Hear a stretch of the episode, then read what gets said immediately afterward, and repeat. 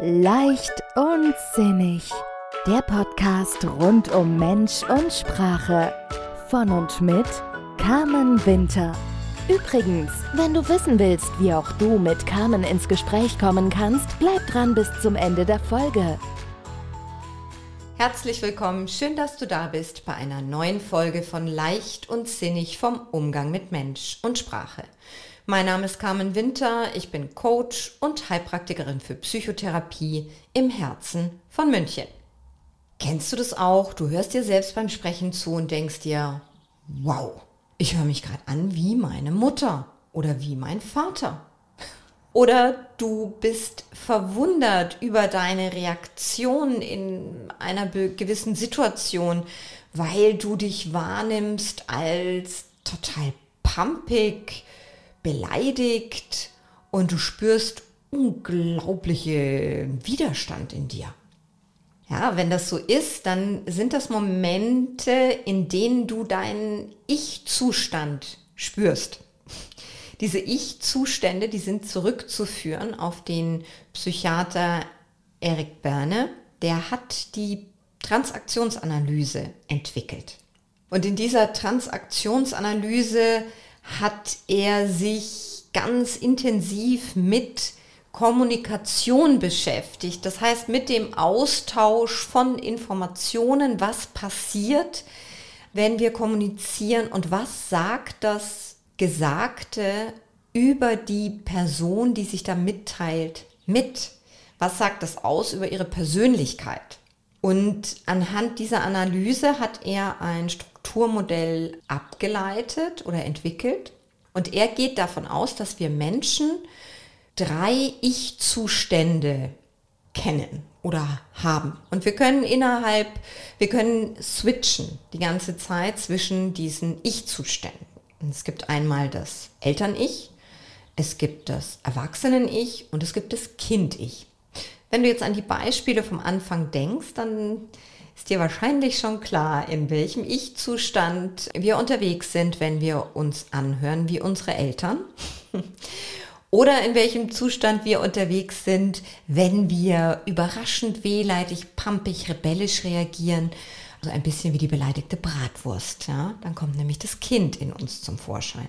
Und ich möchte das heute teilen mit euch, diese, diesen Einblick in diese Ich-Zustände, weil ich die so unglaublich wertvoll finde, um zu verstehen, weshalb wir Menschen reagieren, agieren und weshalb wir Dinge tun auf die Art und Weise, wie wir es tun. Zu verstehen, dass ich manchmal in einem Eltern-Ich und manchmal in einem Erwachsenen-Ich und manchmal eben auch in einem Kind-Ich unterwegs bin, das macht ganz klar und deutlich, dass ich auf unterschiedliche Arten und Weisen reagiere und natürlich immer ein Gegenüber vor mir sitzen habe, das genauso drei Zustände hat. Und wenn wir uns jetzt vorstellen, dass ein Teil, dass ich zum Beispiel im, im rebellischen Kind-Ich unterwegs bin, da gehen wir gleich nochmal näher drauf ein. Und der andere, mein Kommunikationspartner im kritischen Erwachsenen-Ich, und wir uns einfach nur mal so bildlich vorstellen, da ist ein rebellisches kleines Kind auf der einen Seite, das etwas mitteilt, und ein sehr kritisches, einem Elternteil, was das hört und darauf Bezug nimmt können wir uns schon, ohne genauer zu wissen, worum es geht, vorstellen, dass diese Unterhaltung hohes Potenzial hat zu eskalieren, beziehungsweise dass die Informationen ganz unterschiedlich interpretiert werden. Und dafür finde ich es so wertvoll. Ich arbeite auch sehr gern damit im Coaching, auch in der Paararbeit, um wirklich klar zu machen, hey, in welchem Ich-Zustand ist denn hier wer unterwegs? Und das hilft schon aufzuklären, weshalb die beiden gerade aneinander vorbeisprechen. Jetzt gehen wir aber erstmal genauer rein in diese unterschiedlichen Ich-Zustände. Es gibt, wie gesagt, das einmal das Eltern-Ich und da unterscheidet Berne das fürsorgliche und das kritische Eltern-Ich. Je nachdem, wo wir und wie wir aufgewachsen sind, haben wir Eltern erlebt, die uns wenn uns etwas widerfahren ist, eher in den Arm genommen haben, getröstet haben, uns Mut zugesprochen haben. Also wir haben vielleicht fürsorgliche Eltern erlebt oder wir haben möglicherweise kritische Eltern erlebt, die in solchen Situationen gesagt haben, ja, hättest du mal auf mich gehört, dann oder hättest mich vorher um Rat gefragt, dann wäre das jetzt nicht passiert die ganz klare Regeln vorgeben, ähm, was man tut und was man auf keinen Fall tut. Und je nachdem, wie wir aufgewachsen sind, haben wir eine Ausprägung in diesem Eltern-Ich mitbekommen, fürsorglicher Art oder kritischer Art. An der Stelle schon mal vorneweg. Wir haben immer Einfluss darauf, wie wir damit jetzt umgehen. Das ist das, was wir mitbekommen haben, was wir abgespeichert haben, uns abgeguckt haben. Das heißt aber nicht, dass wir das jetzt auf Dauer so fortsetzen müssen. Jetzt, um das Ganze ein bisschen praktisch zu machen, stell dir vor, Freundin, Freund von dir kommt zu dir, völlig aufgelöst. Boah, ich bin total fertig. Meine Partnerin, mein Partner hat mich verlassen und ich habe festgestellt, er oder sie hatte auch schon die ganze Zeit jemand anderen und ja, es ist aus. Wenn wir uns jetzt vorstellen, hm, es gibt die Reaktionsmöglichkeit aus dem fürsorglichen Eltern-Ich, wie könnte das aussehen? Das fürsorgliche Eltern-Ich würde zum Beispiel sagen, ja komm jetzt, lass dich erst meinen Arm nehmen und würde wirklich ganz fürsorglich, einfühlsam darauf eingehen, boah, das verstehe ich, dass du total aufgelöst bist und jetzt setz dich erstmal, komm, ich koch mal einen Kaffee, lass uns mal reden, erzähl mal. So, ja, dieses Geborgenheit geben. Dann könnte eine Reaktion erfolgen aus dem kritischen Eltern-Ich. Das könnte sich anhören wie, ja, die Anzeichen, die sind ja schon länger da. Hm? Das war ja schon klar, dass mit dem irgendwas oder mit der irgendwas nicht stimmt. Das musst du doch schon länger gespürt haben, dass da irgendwas im Busch ist und so weiter. Also eine Betrachtung und Kommentation aus diesem kritischen Eltern-Ich. Dann gibt es das Erwachsenen-Ich. Und das ist dieses angemessene, neutrale, sachliche Ich, das wir uns ganz selbstständig zugelegt haben im Laufe unseres Lebens und das ist das, womit wir auch einen Großteil unseres Alltags erledigen, denn das ist, das analysiert ganz sachlich die Situationen. Ja. Und wenn wir jetzt nochmal zurückgehen zu dem Beispiel, zu der Freundin, dann könnte das sachliche Erwachsenen-Ich oder das Erwachsenen-Ich könnte reagieren mit, ah, okay, gut, ja, ihr trennt euch. Gibt es finanzielle Verbindlichkeiten. Wie ist das gelöst mit der Wohnsituation? Brauchst du eine neue Wohnung? Wie teilt ihr eure Möbel auf? Also da gäbe es keine Kritik, da gäbe es keine Fürsorge. Das wäre ein wirklich Fokus auf die Sachebene, Zahl, Zahlen, Daten, Fakten. Auch dieser Anteil ist wichtig für uns, weil er uns hilft, die Dinge nicht alle so persönlich zu nehmen, weil er uns hilft, dass wir uns nicht dauernd von unseren Emotionen überfluten lassen. Ja? Dann gibt es das Kind-Ich. Und bei dem Kind-Ich unterteilt Burnett drei unterschiedliche Ebenen. Das ist einmal das natürliche Kind-Ich. Das ist dieses ja, so wie Kinder im ganz natürlichen Zustand sind, weil die da mit roten Bäckchen spielen und im Hier und Jetzt sind.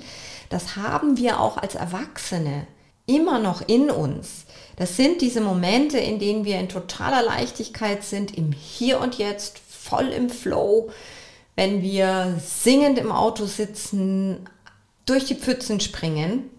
Das sind so diese verspielten Momente, diese lockeren und dieses Kind-Ich, das brauchen wir auch für uns. Das gibt uns, ermöglicht uns immer wieder Momente der Leichtigkeit. Das hilft uns, Stress abzubauen und im Hier und Jetzt zu sein. Ja? Und dieses natürliche Kind-Ich könnte zum Beispiel reagieren auf die Situation mit der Freundin mit, hm, das wird schon wieder. Also so, na, so ist es jetzt und, oh ja, Leben geht weiter. Dann gibt es das angepasste Kind-Ich. Das ist dieser, dieses brave, fast unterwürfige, das will auf jeden Fall gefallen. Das will sich anpassen, damit es gemocht wird. Und für das angepasste Kind-Ich, da sind die Bedürfnisse der anderen wichtiger als die eigenen. Und diese Ebene, die ist uns insofern nützlich auch, als sie uns als soziale Wesen darin unterstützt, uns anzupassen bis zu einem gewissen Punkt. Ja, wir leben mit anderen Menschen zusammen, wir arbeiten mit anderen Menschen zusammen und deswegen braucht es Kompromissbereitschaft.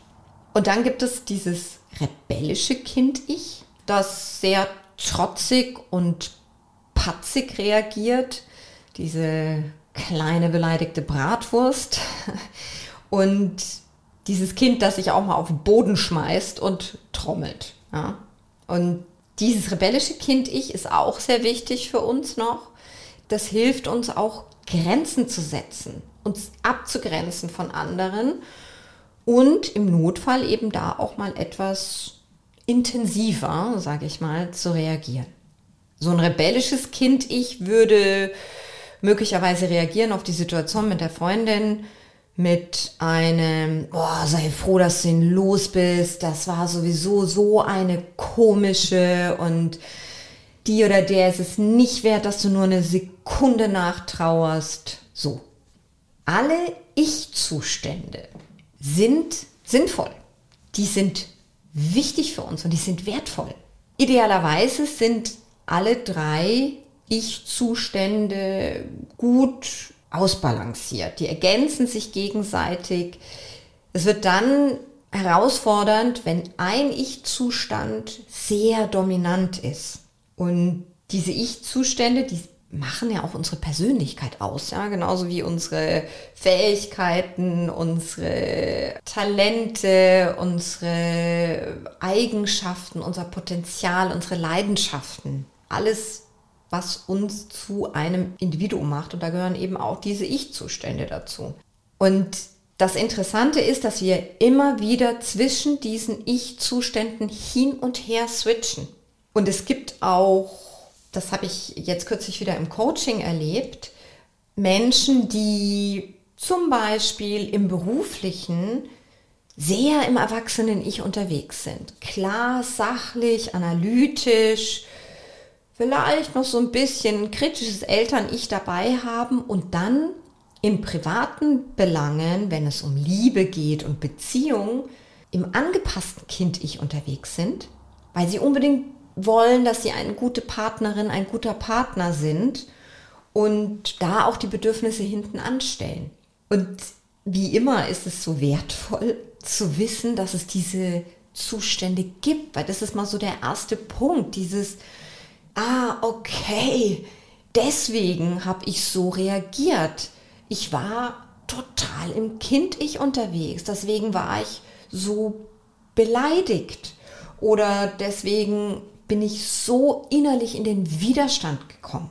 Und das ist gerade beim Thema Beziehungen so ein spannendes Thema auch, denn wenn zwei Menschen, wie ich es vorhin schon angedeutet habe, miteinander kommunizieren und sich austauschen, dann sind die häufig in unterschiedlichen Ich-Zuständen unterwegs. Und zu verstehen, dass das so ist, dass diese Möglichkeit besteht, hilft eben auch zu erkennen und nachzuvollziehen, weshalb und an welcher Stelle Kommunikation eskaliert, auseinanderdriftet und es auch Sinn macht, zum Beispiel zu sagen, so, und jetzt stoppen wir mal die Unterhaltung und jeder nimmt sich mal eine Pause.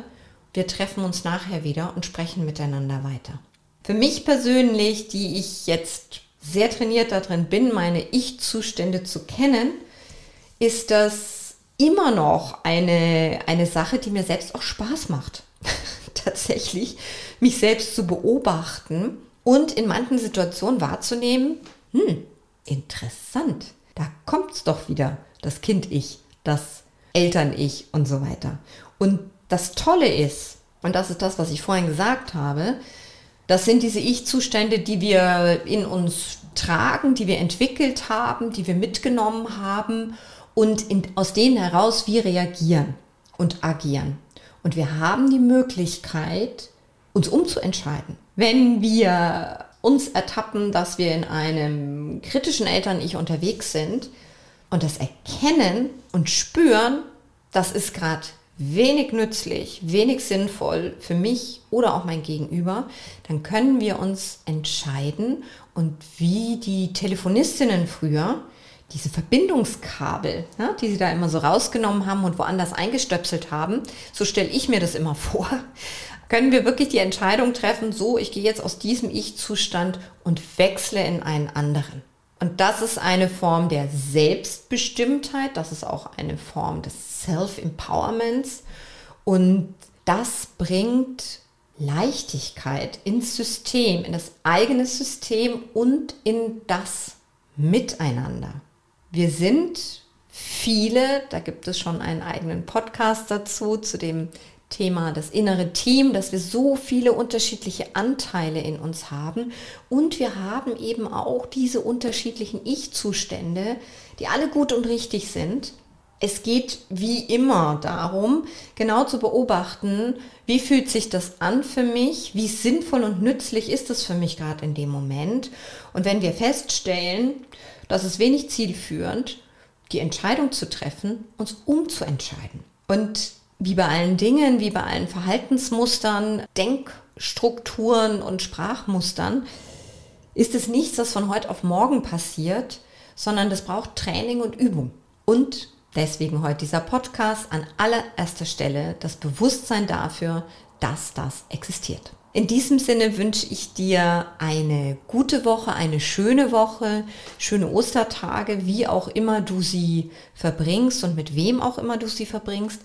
Ich hoffe, wie immer, ich konnte einen kleinen Impuls für dich setzen und ich freue mich auf dich. Bis zur nächsten Woche. Alles Liebe, deine Carmen. Du bist bereit für mehr Leichtigkeit in deinem Leben und möchtest zusammen mit Carmen daran arbeiten? Dann vereinbare gleich dein kostenloses Kennenlerngespräch. Am besten per E-Mail unter hallo at carmenwintercoaching.de. Wo auch immer du bist, per Telefon oder Videocall geht das ganz einfach. Oder schau vorbei auf Facebook, Instagram oder www.carmen-winter-coaching.de. Alle Links findest du auch in den Show Notes.